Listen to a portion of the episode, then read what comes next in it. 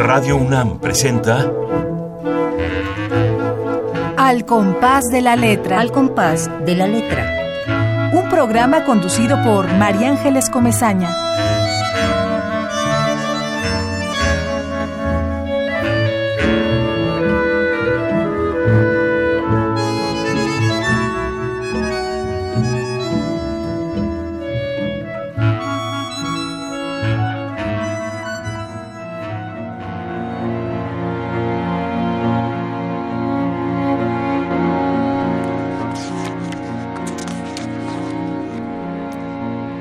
Quien abre la boca insiste en una perpetua equivocación, pero no tiene otro remedio. Si hablara por boca de la realidad, la tierra que pisa lo quemaría. Es mejor esperar el eco y creer que será otra voz la que retorne con el polvo. ¿Cuál es el centro del cuerpo si no hay otro? Dar en el centro, granada que estalla y se hace mujer. Es la explosión lo que llamamos vida. El vapor del cuerpo derrama su pulpa de sandía en el crepúsculo. Muerde a la fruta en la parte más débil de su sexo.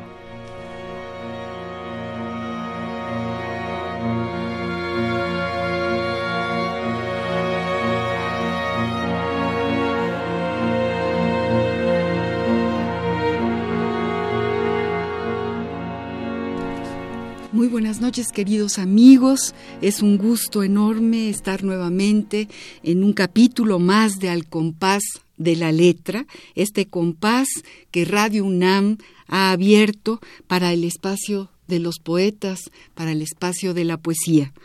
Eh, la noche de hoy tenemos un, damos la bienvenida a un espléndido invitado de quien ustedes acaban de escuchar tres magníficos poemas. Eh, tenemos con nosotros a José María Espinaza. Nació en México en los años 50, es ensayista, poeta, realiza estudios de cine, de literatura en la Universidad Nacional Autónoma de México, es periodista, editor, profesor, promotor, gran promotor cultural. Ha sido asesor de difusión cultural, ha sido jefe de relaciones culturales eh, del Departamento de Publicaciones de la Universidad Autónoma Metropolitana, ha sido editor y, y, parte del Consejo de Edición de, o redacción, como se le llama, Consejo de Redacción de Intolerancia, de la revista La Orquesta y Nitrato de Plata, editor también de Nueva Época, secretario de redacción de Casa del Tiempo, de Tierra Adentro, la jornada semanal, y no queremos eh, ocupar mucho más tiempo en la magnífica eh, trayectoria de José María Espinaza Chema, nuestro amigo, nuestro amigo poeta que hoy nos acompaña, hablando además sobre una palabra que será la que atraviese nuestro programa, el cuerpo. Gracias por estar aquí, Chema. Gracias por acompañarnos en Al compás de la letra. Gracias por tu poesía. Gracias, María Ángeles, por la invitación. Gracias a los radioescuchas que están sintonizando ahora esta estación. Cuéntanos ¿Por qué el cuerpo? Aquí pedimos que, que, que, cada poeta seleccione una palabra y de pronto eh, hemos transitado por por ya 22, esta es la palabra número 22 que nos dará después para una antología de 22 poetas, ¿qué te parece? Cuéntanos cómo se asoma el cuerpo a tu poesía. Ya, ya nos, nos diste un adelanto con estos tres poemas. ¿Por qué el cuerpo, Chema? Bueno, yo creo en la poesía como una eh, cuestión física, es un eh, impulso que tenemos todos en un momento de nuestra vida, la adolescencia, el nacimiento al deseo, el descubrimiento del otro, cuando eh, cambias la bicicleta eh, por las hormonas y empiezas a, sentir esas eh, pulsiones, para utilizar una palabra freudiana, que te llevan a mirar las piernas de la compañera de banca. o, de la maestra, como me decías alguna vez. Luego, y eh, a sentir que ahí se establece un diálogo que se puede expresar con palabras, que es una experiencia nueva, pero que no surge de afuera hacia adentro, sino adentro hacia afuera, y donde el adolescente empieza a encontrar su propio lenguaje. Normalmente todos empezamos pensando en tus labios de coral, tus ojos de turquesa, y ese impulso nos lleva a encontrar nuestras propias palabras. Eh, yo, cuando empecé a escribir, eh, inmediatamente pensé en, un poemario que tenía como eje el cuerpo. Por eso cuando me preguntaste eh, qué palabra querías que, ordenara este programa, que presidiera esta, esta sesión, y yo pensé en el cuerpo, porque además creo que, que es un, un eje en torno al cual se puede articular muy bien lo que va ocurriendo con las personas. Ese, em, ese deseo busca una articulación verbal y yo a veces en mis, en mis eh, talleres digo que la poesía eh, tiene un momento que es cuando tú escribes un texto para ligarte a, la compañera de banca y pueden pasar tres cosas, que te haga caso, en, en ese momento el poema se arruga y se va a la basura, que no te haga caso, eh, igual el poema se arruga y se va a la basura con un poco de rabia, y hay una tercera cosa que es ya la literatura, que es que el poema te diga a ti mismo algo que no sabías. Entonces ya no lo arrugas, ya no lo tiras a la basura, sino que a lo mejor ya ni siquiera lo entregas. Lo buscas como un eh, como una semilla donde eh, va a brotar un árbol de palabras. Esa, esa idea de la poesía como un árbol de palabras se ha utilizado mucho, es un, eh, un lugar común, porque es el fluir de eh, los sentidos a través de una especie de arquitectura vegetal. Em, no sé si te acuerdas del Alfanjuy de Rafael Sánchez Perlosio, esa bellísima eh, novela hoy muy poco leída, donde el protagonista cae a un agujero, entra debajo de la tierra con unas eh, cubetas con pintura y las pone en las raíces y se queda dormido. Hmm. Y cuando al día siguiente amanece, se despierta y sale a la superficie, el árbol se ha vuelto de colores dependiendo de la cubeta eh, en donde está puesta. Y esa es una, una muy hermosa imagen eh, de cómo funcionan las palabras. Son los colores que van a teñir las ramas de ese árbol, que va a ser la vida. Ahora, el cuerpo, el cuerpo es muy complicado. Eh, a lo largo de pues más de, de 35 años que tengo de escribir poesía, eh, eh, al principio el cuerpo siempre es el cuerpo del otro, es el cuerpo del deseo, es el cuerpo de la alteridad, eso hacia lo que se va, eh, la mano que toma la otra mano, la mano del amor, la mano de la solidaridad, la mano de la amistad. pero poco a poco el cuerpo también se vuelve un problema empieza eh, a manifestarse tu propio cuerpo, que si lo ves al final de la vida está muy presente en el hombre mayor, en los achaques físicos, en las imposibilidades. Eh, no sé en cuánto corría los 100 metros a los 18 años, pero desde luego no es a lo que los puedo correr ahora. Debe ser el doble o el triple. ¿sí? Entonces, esto eh, hace que el poeta, por lo menos en lo que yo he escrito, eh, vaya desplazando em, la palabra del cuerpo eh, del otro al cuerpo de uno mismo. hay un momento en que la evidencia de tu propio cuerpo se te impone en el dolor de rodillas, en la... Y lo dices en, tu, en tu libro, estamos con José María Espinaza, hablando de, de cómo se asoma la palabra cuerpo en sus poemas. Acabamos de escucharlo leer, muy bien además lees, este, José María, eh, unos poemas que desde luego hablan del cuerpo en un poemario reunido, donde está casi tu obra reunida, ¿cierto? Que se llama Piélago. Y hay una cosa muy bonita que dice tu amigo, nuestro amigo Francisco Segovia sobre, sobre tu piélago, sobre este libro, que quiero, quiero darles una leidita para que ustedes vean qué clase de poesía y qué, qué libro tan bello ha escrito eh, José María Espinaza. Dice, dice Francisco, eh, Francisco Segovia, los libros que forman este libro, es decir, Piélago, son una mezcla extraña que cruza entre el cuento de hadas y el reporte forense. Digo, eso es un contrapunto. en ese horizonte cabe todo, ¿no? Aquí cabe el cuerpo, caben los calcetines y sus agujeros, que me parece fantástico, el poema sobre los calcetines. Bueno, cabe, dice, dice también, pero también en la que surgieron montón de cosas difíciles de distinguir y enumerar. Un piélago que se desborda en archipiélago. De un lado, la lisa extensión del mar, misteriosa como la piel de la amada, Ahí está otra vez el cuerpo.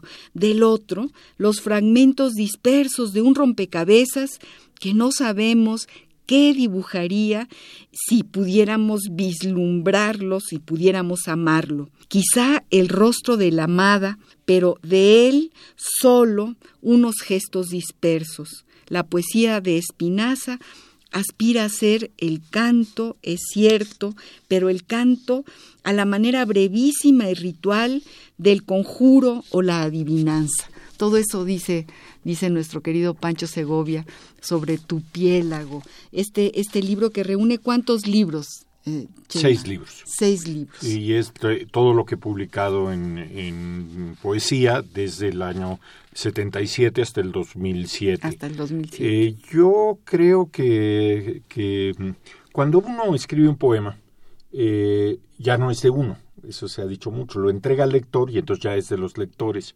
la lectura de Francisco es muy pertinente y muy profunda y y me gustó que al llamar a mis poemas cuentos de hadas me hiciera caer en, caer en cuenta de la voluntad que, que tienen esos textos que ya no son míos de volverse una eh, una, una esperanza. Es eh, la poesía es uno de los pocos lenguajes que siendo profundamente crítico, eh, muy hiriente a veces, eh, es sin embargo siempre una cuestión lúdica, una cuestión festiva. Es el que, el que se queja sonriendo o el que se queja o el que eh, denuncia la injusticia del mundo con, un, con una mirada optimista. No hay manera, por más que el poeta sea eh, pesimista, y los hay, claro. Eh, los hay sobre todo en esta época en que no tenemos muchas cosas que celebrar, eh, sin embargo sigue siendo un, un, canto festivo. ese, ese cuento de hadas es siempre así. Ya sabemos que los cuentos de hadas no reflejan nada más nuestra eh, bondad y esperanza, sino también nuestro lado oscuro, nuestra em, tentación por eh, la violencia, la muerte, eh, la noche. Pero eso es ser hombre, eso es ser ser humano en el sentido genérico. Entonces, en, en, cuerpos me gustaría leerte un par de poemas que dan que da eh, muy bien el tono de eh, ese diálogo que yo intento entre los fragmentos. Mi poesía es de poemas breves, cortos, breves, pero contundentes, para que, dialogan entre ellos, que están efectivamente dialogan entre ellos y además llenan un vacío, porque eso también era una de las cosas que, que tú planteabas, ¿no? Cuando el adolescente eh, tiene un fracaso y se, y se va triste y tira el papel, deja un vacío y ese vacío lo llenan las palabras cuando se vuelven poéticas. Pero léenos, estamos hablando con José María Espinaza para quienes acaban de entrar en este espacio radiofónico de Radio UNAM y hablamos sobre el cuerpo, vamos a escuchar uno de sus poemas, uno más de sus poemas. Adelante, José María Espinaza. Fumar el cigarro porque ella lo fuma. Pensar en ella en la penumbra en ancas de una silla. Verla hundir su raíz en el vientre, en el escarnio del profesor Unrat. Querer seguir la farsa hasta que no exista remedio. Fumar el cigarro porque ella lo fuma y no es ella la que fuma, sino otra que regresa en el humo del cigarro.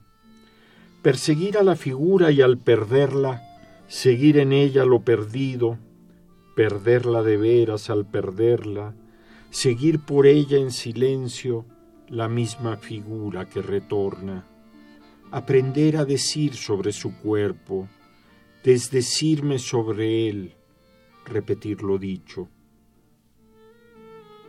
Se ha dicho muchas veces que eh, los poetas solemos escribir siempre el mismo poema. Yo creo que hay algo de cierto, lo que pasa es que no nos damos cuenta. Nos damos cuenta con el tiempo, cuando nos releemos, ya como si fueran los textos escritos por otro. Pero déjame decirte, eh, Chema, que yo soy una lectora que acabo de entrar a tu piélago, a este, como diría Pancho, archipiélago, porque es un mar enorme.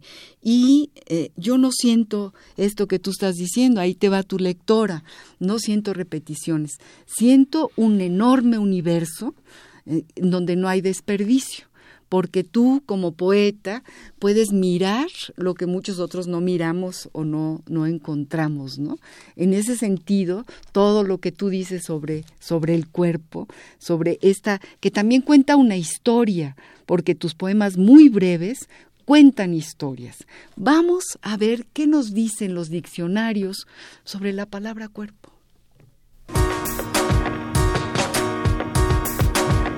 La ruta de la palabra. Cuerpo. Según el Diccionario del Español de México del Colegio de México, conjunto de las distintas partes de un ser humano o de un animal. En los vertebrados, la cabeza, el tronco y las extremidades. En cuerpo y alma, en forma completa, total, sin reserva. Entregarse en cuerpo y alma a la medicina cuerpo a cuerpo, en enfrentamiento físico directo, sin protección, lucha cuerpo a cuerpo. A cuerpo limpio, sin ayuda ni engaños o trucos. Cuerpo celeste, cualquiera de las estrellas, planetas, lunas, cometas, etc. que hay en el universo. Cuerpo del delito, objeto con el que se ha cometido un delito o que da pruebas de él.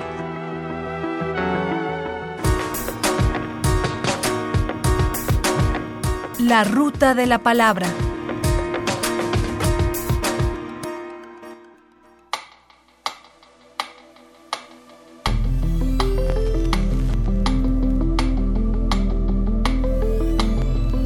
Al compás de la letra. Estamos, queridos amigos, hablando con José María Espinaza poeta, ensayista, eh, promotor enorme, promotor de la literatura, de la cultura, un hombre que ha eh, incursionado eh, en el fútbol, porque desde uno de sus, una de sus chambas en el periódico Ovaciones le, le encargaron la maravillosa tarea de hacer un diccionario de fútbol. Chema, cuéntanos. Bueno, en, los años 90 eh, hubo un momento en que yo me encontré sin trabajo y lo que hice fue llevar mi currículum a todos los periódicos que pude. Eh, yo había trabajado del 90 al 95 en el suplemento eh, La Jornada Semanal, bajo la dirección de Roger Bartra. Yo era el jefe de redacción y al salir de ahí mm, quise seguir ligado al ámbito periodístico que me gustaba y me, me divertía mucho. Y repartí por todos los periódicos de México mi currículum esperando que alguien eh, me llamara. Y pasado un tiempo me llegó una llamada de donde menos lo esperaba, que era el periódico Ovaciones, que me dijeron que no, que ellos un suplemento cultural no era lo que eh, pensaban para el periódico, pero que si yo podía proponerles un proyecto de enciclopedia sobre el, eh, el fútbol y era con un motivo coyuntural muy claro. Estaba por ocurrir el Mundial del 98 eh, y, y, a mí, digo, alguna vez traté de jugar fútbol cuando tenía 14, 15 años, pero era tan malo que mis compañeros de equipo me obligaban a estar siempre en la banca, eh, pero el fútbol siempre me gustó. Entonces les dije que sí, y, resultó en efecto un trabajo muy divertido. Qué maravilla. Bueno, acabábamos de oír que ya me salté a esta parte de tu trayectoria, eh, lo que dice el, diccionario del español de México, de El Colegio de México. Aquí estuvo Pancho Segovia, hablamos mucho de él, yo sé que es muy tu amigo y mi amigo también, y él decía, ¿cómo no van a ese diccionario que es donde realmente existen las, las definiciones que además... Eh, traicionan en, pues no es buena esa palabra. Claro que desde que Fabio Moray Vito vino y dijo que la traducción es una traición y eso es muy bueno porque no es literal y tiene que traicionar la literalidad, ¿no? Y, y darle movimiento y atmósfera y música a la traducción. Pero en fin, eh, eh, eh, a veces hay poesía en los diccionarios y bueno, hay cosas sorprendentes y acabamos de escuchar lo que este diccionario dice sobre, sobre el cuerpo, pero nos gusta más lo que dices tú en tu poesía. Por ejemplo, dices amor, silencio de las manos, los ojos, el pecho, silencio de todo el cuerpo que se obstina en su amor. Extiende la mano, nada es eso lo que llamo silencio. Pero te quiero y vuelvo a extender la mano. Nada. Tu ausencia es mi herida y lo sabes, tal vez mejor que yo. Llevo las manos a mis ojos. No quiero ver que tú no estás.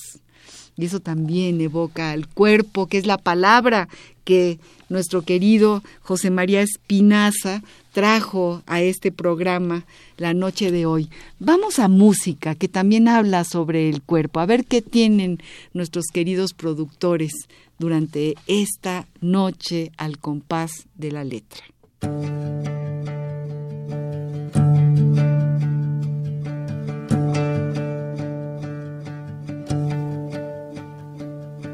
Cuida de mis labios, cuida de mi risa Llévame en tus brazos, llévame sin prisa. No maltrates nunca mi fragilidad. Pisaré la tierra que tú pisas.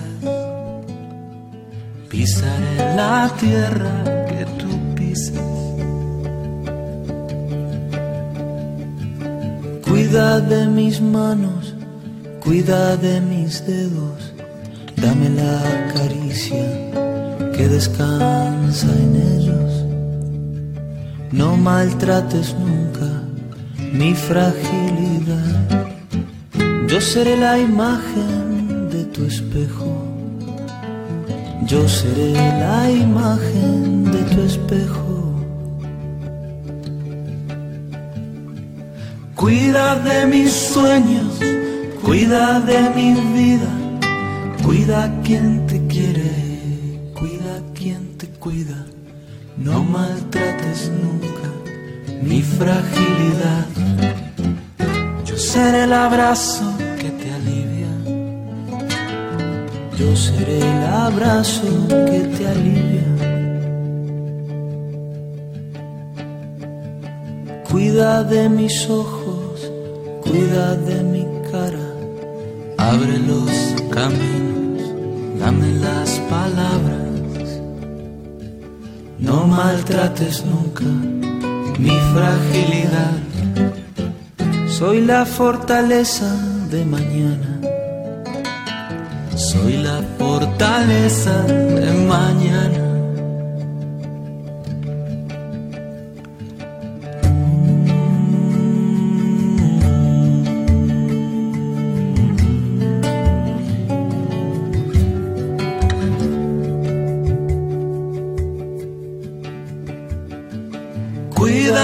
Mis sueños, cuida de mi vida, cuida quien te quiere, cuida quien te cuida, no maltrates nunca mi fragilidad. Yo seré el abrazo que te alivia, yo seré el abrazo que te alivia, no maltrates nunca mi fragilidad. Yo seré el abrazo que te alivia.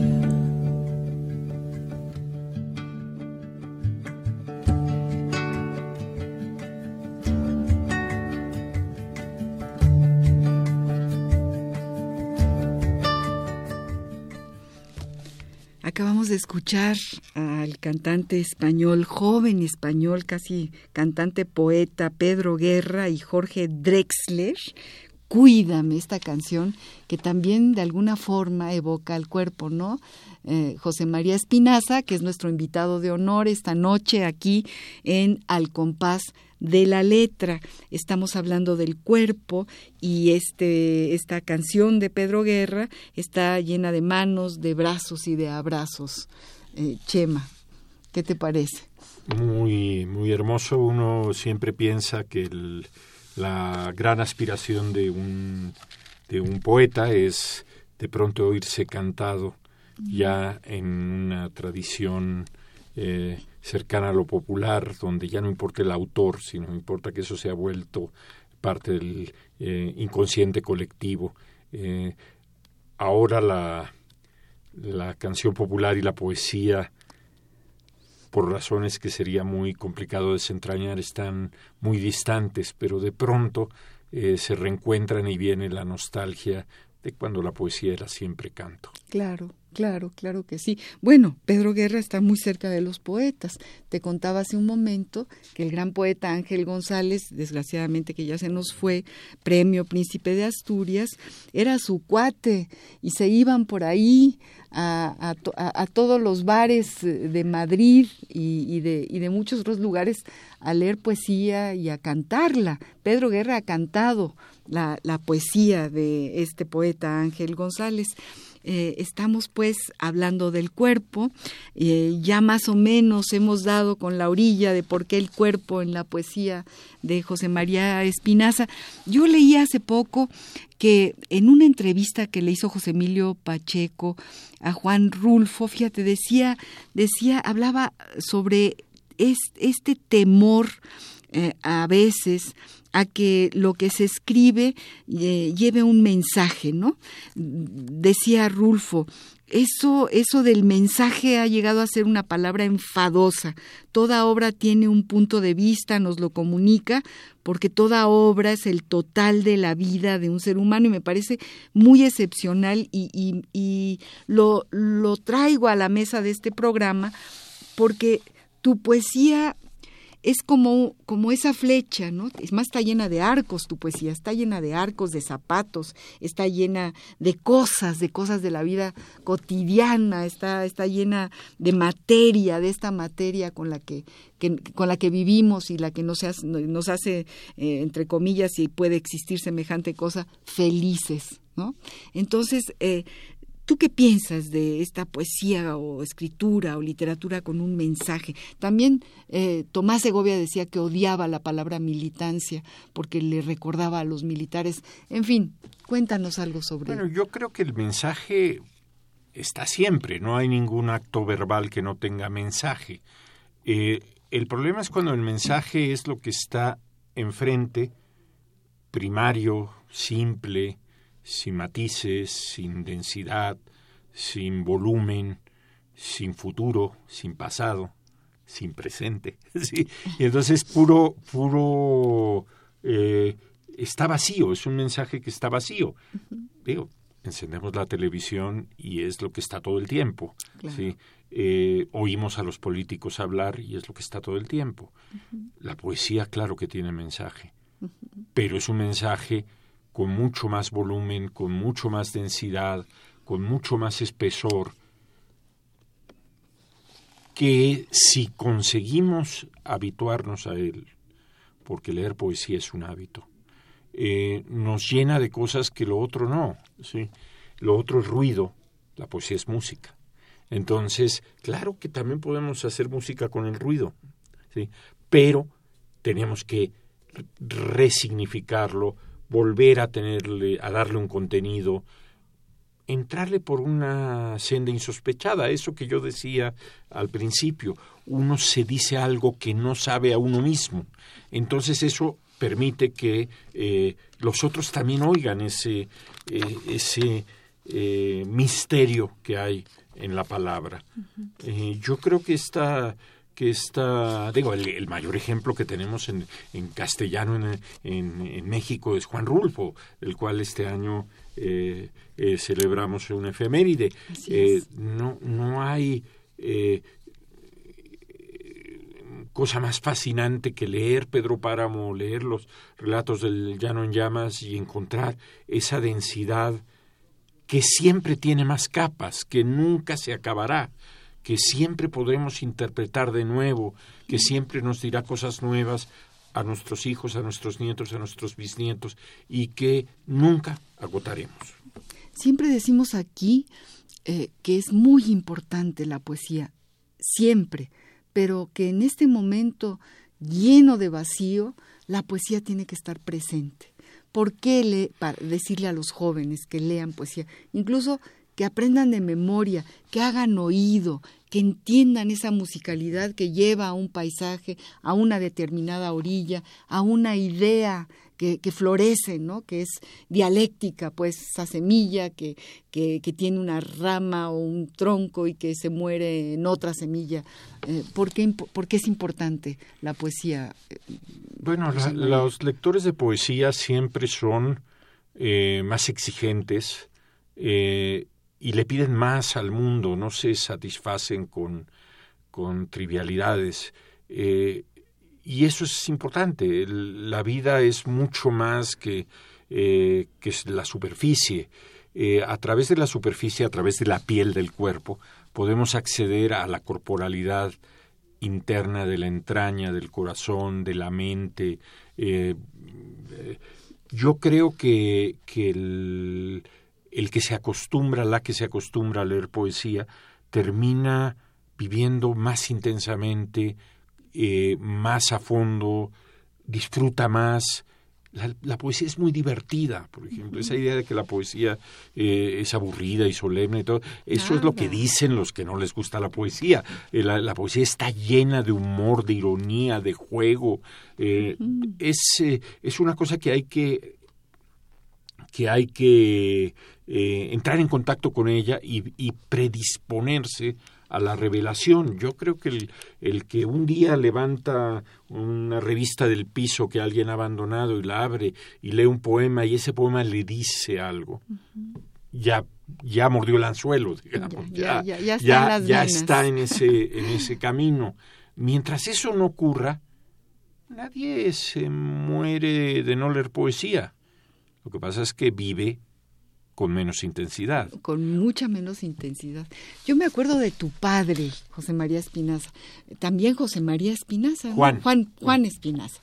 Me acuerdo que un filósofo que daba unas clases extraordinarias. Me acuerdo de, de Casirer, del existencialismo en la voz de tu padre, eh, y de esta, de esta, de, este, de esta pasión por enseñar, por enseñar el pensamiento. Eh, ¿Influyó en ti tu padre para que escribieras poesía, para que entraras dentro de este mundo, para que fueses este crítico tan puntual que eres de la obra de todos tus semejantes, de Angelina Muñiz, de, bueno, de, de, tantos escritores de los que has eh, hecho reseñas, ¿no? Y que te leemos todos los domingos, casi en la, eh, sin el casi, en la jornada, eh, la cantidad de, de, escritores que pasan por tu pluma. Cuéntame de, tu, de, de tus influencias. Bueno, yo creo que la, los padres siempre influyen. Eh, a veces de manera reactiva, a veces de manera afirmativa. Yo tenía un padre profesor de filosofía con veleidades de escritor y eh, una madre profesora de literatura. Crecí entre libros y crecí entre la idea de que el libro es un objeto eh, al cual hay que acercarse y al cual hay que saber homenajear. Y, eh, en ese sentido es bastante prototípico que un hijo de profesores termine siendo el mismo profesor o escritor o periodista. No siempre. ¿eh? a veces pasa lo contrario. No es una fórmula que sucede. desde luego no, porque la libertad también importa. Ahora, mis padres nunca me impusieron eh, el deber de leer. Yo creo que eso es una elección que uno hace. Y tú te fuiste más allá, porque eres hacedor, de, eres un mago, hacedor de libros y fundador de una editorial que además tiene un nombre. ¿Por qué ese nombre? Ediciones sin nombre. ¿Y qué títulos y cuántos títulos has hecho han estado en tus manos? Y de tu esposa, de, de, de, tu, de tu querida esposa que también es escritora y también hace libros junto contigo, y de tu hija Tere, a quien queremos tanto, y que también está metida en los libros. Cuéntanos de ediciones sin nombre. Bueno, fue un, en principio el, eh, eh, era un, una nota puesta en, una, en un domi eh, esperando a buscar el nombre, pero fue justamente Ana María que cuando vio Ediciones sin nombre dijo, ay, qué buen título. Ándale. Y entonces dije, tiene toda la razón. Claro. y entonces el bautismo se debe a ella, quien se hace cargo ahora de Ediciones sin nombre. Y yo creo que la, que la, te digo, la, la relación con el, con el, con la cultura, eh, tiene mucho que ver, sí, con, con una tradición, con una formación, pero no necesariamente. Hay eh, muchos escritores, digo, todos hablamos del, del poeta pastor de Miguel Hernández, ¿no? Mm. No es exactamente eso, es evidente, pero sí es verdad que la poesía es una revelación. Yo puedo enseñarle a mis alumnos a distinguir la buena poesía de la mala. Lo que no puedo es volverlos poetas. ¿sí? Tampoco puedo volverlos estrictamente lectores. Eso les toca a ellos, eh, como me tocó a mí respecto a mis padres.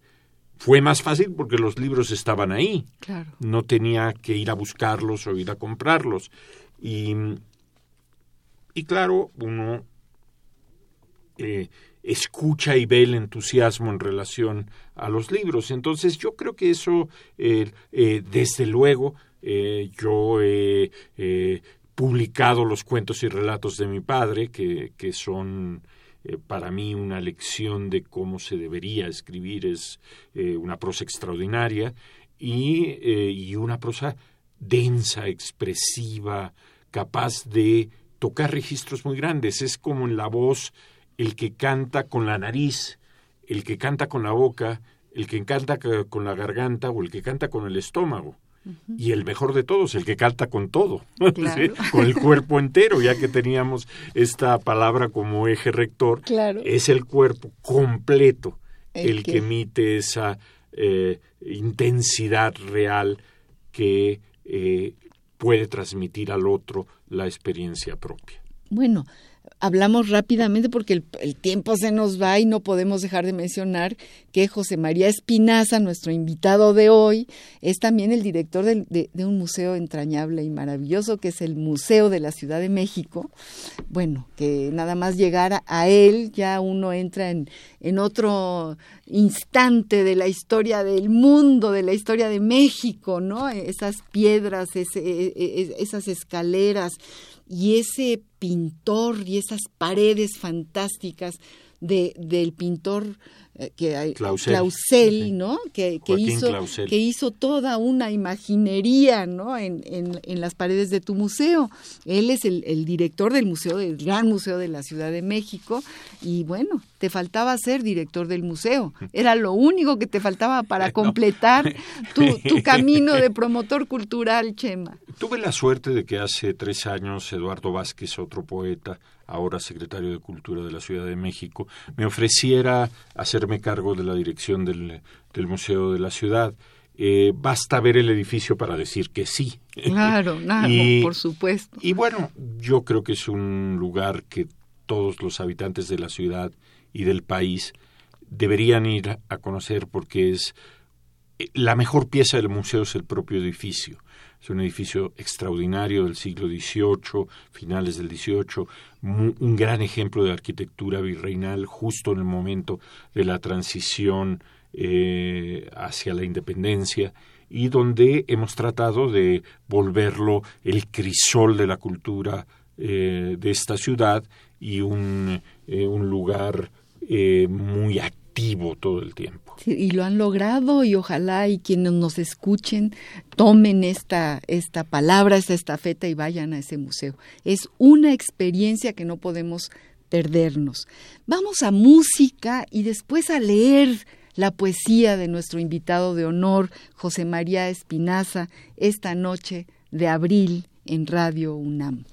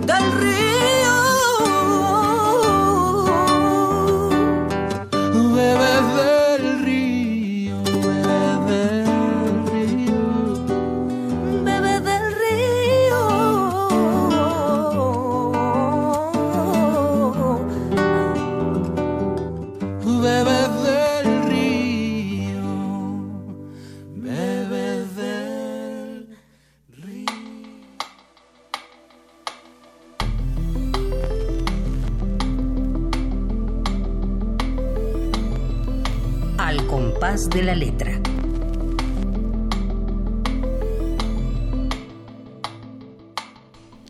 Hoy acabamos de escuchar a Pedro Guerra con Estrella Morente, que realmente nos llegó al corazón, hablando del cuerpo, estos beben del río, cómo les queda el cuerpo cuando bebes del río. Estamos con José María Espinaza en un programa más de Radio UNAM para la poesía, para los poetas, y estamos llenos de regalos porque este es un, un programa que regala libros, que ama los libros y regala libros esta noche para todos aquellos que nos llamen ya a la hora de ya al teléfono 55 23 54 12 y 55 23 76 82, los primeros que hablen, tenemos aquí seis libros, tres México en la obra de Roberto Bolaño, escrito por Fernando Saucedo Lastra, Cuentros a Deshora, escrito por el maestro entrañable y queridísimo, eh, que ya se nos fue, pero que aquí están sus cuentos, Arturo Souto, Alabarse, y Amigos de Sor Juana, un sexteto biográfico que escribió el investigador, el doctor Guillermo Schmiduber, que vive allá en Guadalajara, le mandamos saludos. Estos nos los ofrecen, nos los regala para ustedes la librería Bonilla, que es este lugar pequeñito, entrañable, que está en Miguel Ángel de Quevedo, número 477, y que tiene libros espléndidos y títulos espléndidos. Y bueno, los regalos de honor es que aquí eh, José María Espinaza y la Casa, de, la casa de, las Humanidades de la UNAM nos ha hecho favor de mandarnos tres libros, dos de este poemario del que estamos hablando, Piélago de José María Espinaza y uno de Víctor Manuel Mendiola que se llama Tan Oro y Tan y Ogro, Tan Oro y Ogro, eh, publicado por la UNAM desde luego.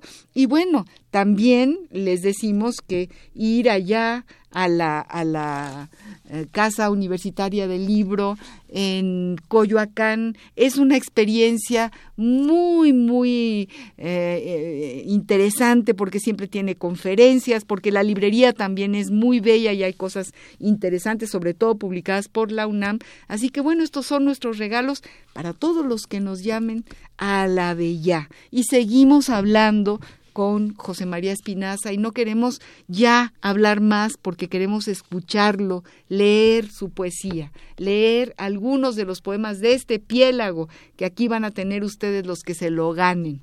¿Qué nos vas a leer, José María? Eh, mira, me gustaría leerles a ti y a tus radioescuchas el poema antes, que es eh, dedicado a un arte en donde el cuerpo es protagonista, que es la danza, y eh, partir de un epígrafe de un poeta eh, al que admiro mucho eh, y al que vi varias veces en esta institución en Radio UNAM, que es Ali Chumacero. Ah, Para recordar a Ali Chumacero este poema, antes, que lleva un epígrafe del propio Ali que dice Bajo la luz, la bailarina sueña con desaparecer. Su cuerpo entraba siempre antes, como una inminencia del porvenir cumplida en su promesa.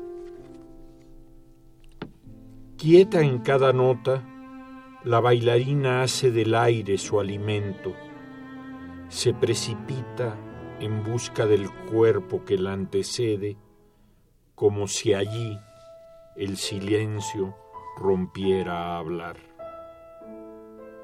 Al caer ella su sombra se levanta, sigue como si fuera el eco de una palabra rota en el tartamudeo del tendón. El ligamento se reconoce en la tarima, ya no pesa, es ella quien sostiene por arriba al universo Incapaz de la abstracción, ella ronda el centro que se inventa en su caída. Sistema de coordenadas que traza en el escenario una cifra, una llamada a la puerta, una azarosa síncopa de pies que afirman su planta para recordar el ruido. La bailarina cae para recordar su origen, la tierra que ordena el cauce de su vuelo. Anula el piso la gravedad como un niño que no vuela para no humillarnos. Arqueado el torso, es puro ligamento, cuerda vocal de esa garganta que por entendernos llamamos escenario. No el subir, el caer es lo que da la medida de la danza. Hay que subir al cielo sin que la duela se incomode ni el espectador se sobresalte. No acabará nunca de caer en medio de mis ojos, de mis manos que se anudan en torno a sus tobillos como si fueran su garganta.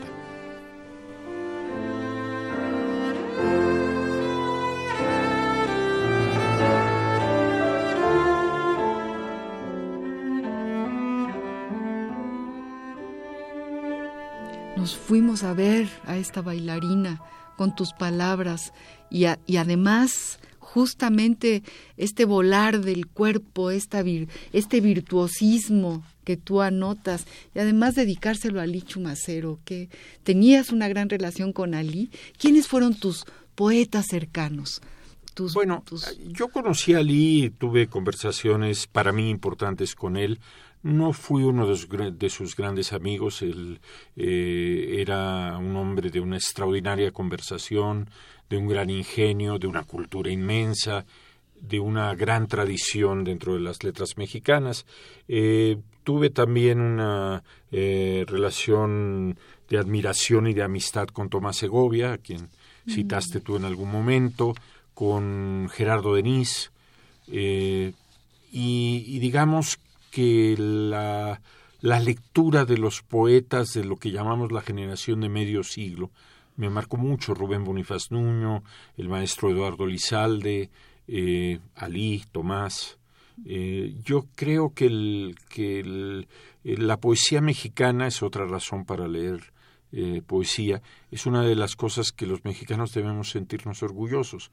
No tenemos muchas cosas, pero la poesía sí, la pintura, nuestra arquitectura, hay que eh, eh, ver cómo podemos darle un sentido a un país como el nuestro, un sentido lúdico, lírico, festivo, nuevo.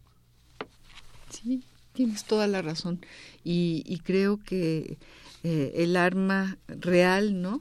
Que está cargada de futuro, como decía el clásico Damaso Alonso, pues es la poesía, Chema es, es verdaderamente esta, e, esta pulsación que de pronto, no nada más cuando la escribes, que además te provoca una enorme alegría. Cuando yo, por, lo, por ejemplo, escribo algo que me parece que no es garrafal y que, y que es redondo y que tiene una pulsación, te convierte en un ser muy alegre, muy, muy, muy, estás muy contento de que, de que lo, y cuando tú lees eh, algo que te llega, que te llega, tú hablas mucho de los arcos, ¿no? Yo me acuerdo que quiero cerrar el arco de mi vida hasta formar un círculo, de mi mano saldrá entonces la flecha de la existencia que persigo.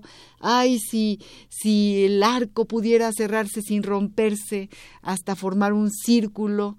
Ay, si la flecha que tirara el arco llegara a su destino. Eh, eh, cuando te voy leyendo, siento que que esta flecha que tú lanzas desde tu piélago llega al destino, porque además ya no es tuya esta poesía, la convierto en mía, absolutamente mía, y la sigo leyendo, y, es algo que nadie nos puede quitar, que es, este, e, es, esta comunión con las palabras poéticas, con, la, con una profundidad distinta del ser humano. Se nos acaba el tiempo, creo que nos faltan dos o tres minutos, eh, tenemos que decirles quiénes fueron los ganadores de estos libros. Raúl Nieto, Elizabeth Gómez, se ganaron tu libro, José María, tu libro Piélago, eh, Verónica Ortiz Herrera y Jesús Ríos, eh, bueno, Verónica Ortiz se ganó el libro de Víctor Manuel Mendiola, Jesús Ríos quiso ganar el libro de Bolaño y luego...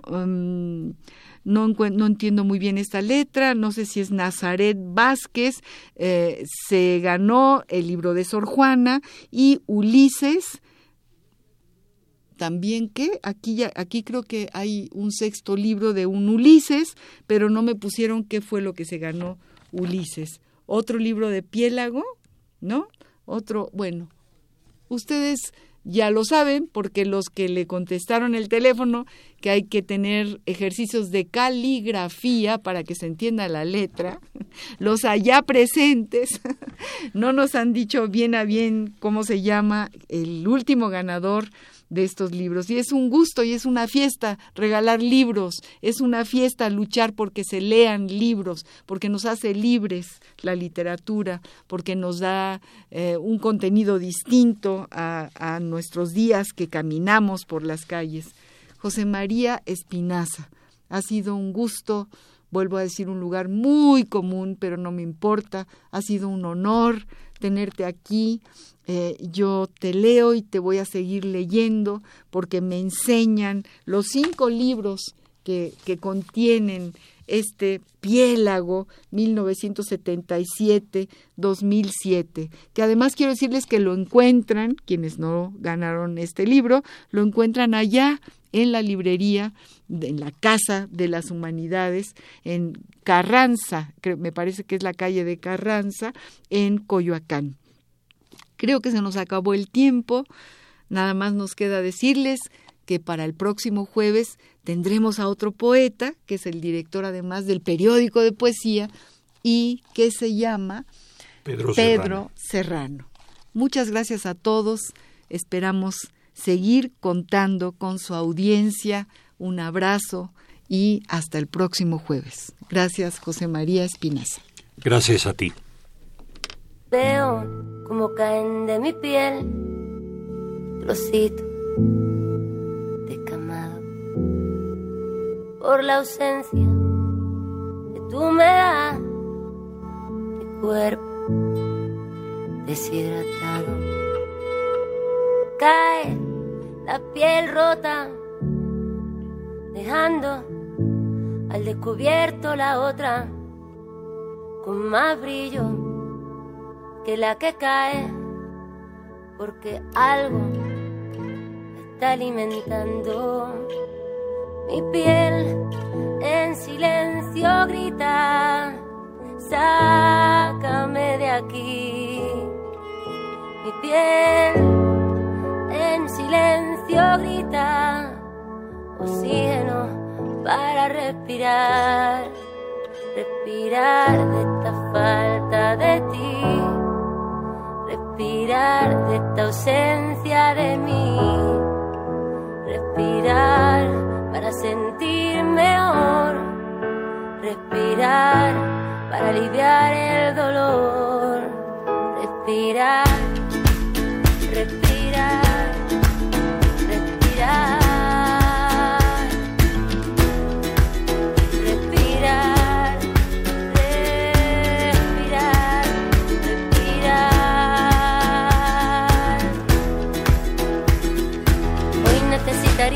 invasión de mi espacio personal, pero no, hoy no lo habrá. No habrá, Radio UNAM presentó Al compás de la letra. Al compás de la letra. Un programa conducido por María Ángeles Comezaña.